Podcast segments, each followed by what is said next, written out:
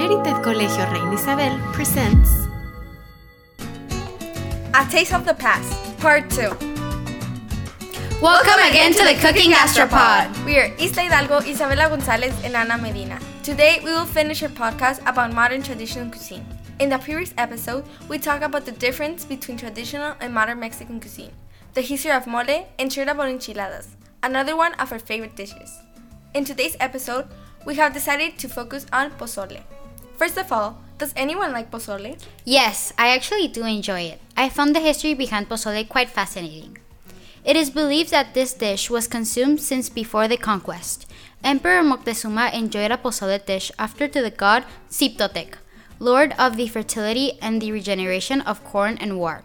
In cooking recipes collected by the Spanish friars after the conquest, it is stated that human flesh was what was cooked with the corn.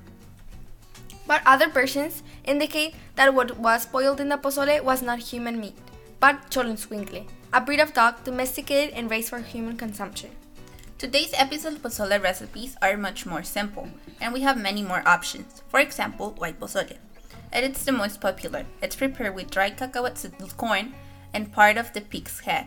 Season it with lemon juice, salt, hot sauce, or ground piquín chili, lettuce, sliced radishes, chopped onion, and ground oregano. Red pozole. It originated in Jalisco. The main difference is that it is prepared with ancho chile and guajillo chile. But it's important to mention that not, that not all pozole is served the same. Depending on its region, it may be prepared with different peppers and spices, so it may vary in color either red, white, or green roots.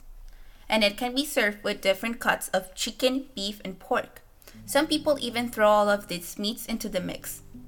Does anyone have a favorite type of pozole and can you describe it? I don't typically like this type of pozole, but I know that it is not common. Which type of pozole? Pozole with seafood, which is prepared mainly on the coast of Colima, Jalisco, and Nayarit, although it is also consumed in other states. The main ingredient is shrimp, broth that is prepared combined with pork lard. At the end, you put shrimp, fish, octopus, and clam callus. Mexican food has gone international and it fuses with even more ingredients and preparation styles around our region. Also, we are still evolving to modern food. Thank you, Isla and Isabela, for your participation, and thank you, listener, for listening all the way through. We invite you to our website for more special recipes and also become tourists of the delicious food in Mexico. If you want to keep learning about Mexican traditional modern cuisine, follow, follow us. Follow our official content wherever you get your podcast.